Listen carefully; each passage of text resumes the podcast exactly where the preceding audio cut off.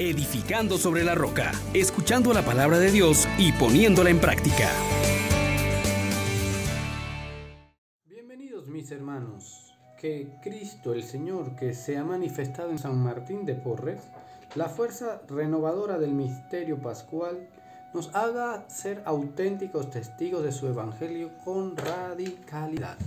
Bienvenidos mis hermanos nuevamente.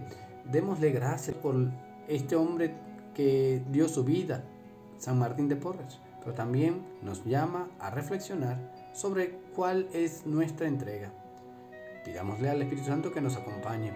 Oh gran poder de Dios, enciéndenos en tu fuego el amor. Oh Espíritu que vienes de lo alto, llénanos de Dios. Oh Espíritu, óleo santo, úngenos en el amor.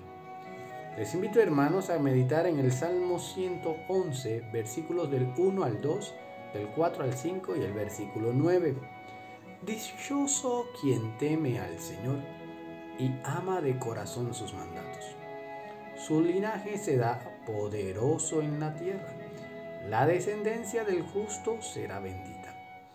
En las tinieblas brilla como una luz el que es justo, clemente y compasivo. Dichoso el que se apiada y presta y administra rectamente sus asuntos. Reparte limosna a los pobres, su caridad es constante, sin falta, y alzará la frente con dignidad. Palabra de Dios. Te alabamos, Señor. El salmista hoy nos pone de manifiesto algo que tenemos que tomar muy en serio. Dios nos llama a la vida dichosa. Pero para participar de esta vida dichosa se colocan unos elementos imprescindibles. Hermanos, hermanos, se nos pone de manifiesto que la felicidad a la que todos anhelamos, aquello que buscamos, se puede obtener, se puede participar de ella siempre y cuando tengamos temor del Señor, le amemos con todo el corazón, con toda la mente, con todas sus palabras, sean nuestros tesoros, ¿verdad? Nos pone entonces en contacto con esto que es el principio de la sabiduría, el temor del Señor. Guardar sus mandatos. Ya desde allí se nos promete bendiciones abundantes y luego se nos ponen tres condiciones que también deben resonar hoy en nuestra vida de seguimiento de Cristo.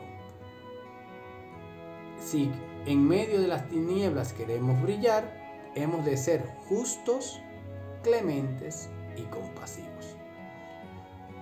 Cuando Dios nos habla de justicia, nos habla de vivir en santidad, de darle a Dios lo que Él merece el primer lugar, el culto debido, nuestra entrega de pensamientos, de palabras, de obras, pero también de vivir en santidad, cumpliendo sus mandatos, abandonando y renunciando a todo aquello que me impida seguirle totalmente. Pero también hemos de ser justos con los demás, tratándolo con dignidad. Y luego, pues se nos invita a dos cosas más, la clemencia y la compasión. Poder mirar al otro como hermano y no como alguien a quien debo estar juzgando. A alguien a que puedo socorrer en medio de su debilidad. Son elementos que deben resonar hoy en nuestra vida. Administrar rectamente nuestros asuntos es buscar en todo momento procurar al otro la mejor calidad de vida posible. Y para ello entonces hemos de dar de lo nuestro, de estar constantes en la caridad, poder vivir con dignidad, no con la corrupción. Y entonces entenderemos esta llamada de amar al prójimo, de tener esta deuda solo del amor, de entender el llamado que Jesús nos hace y que Él mismo nos ha dado ejemplo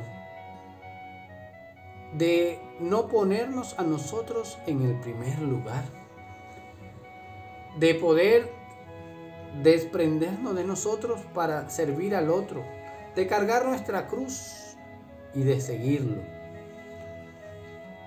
Miramos pues este llamado y seamos capaces, como lo hizo San Martín, de dar total entrega.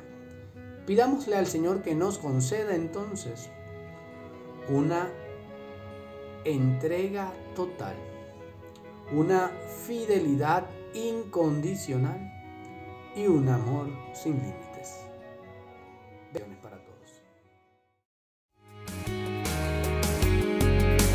Les exhortamos, hermanos, por la misericordia de Dios, que pongan por obra la palabra y no se contenten solo con oírla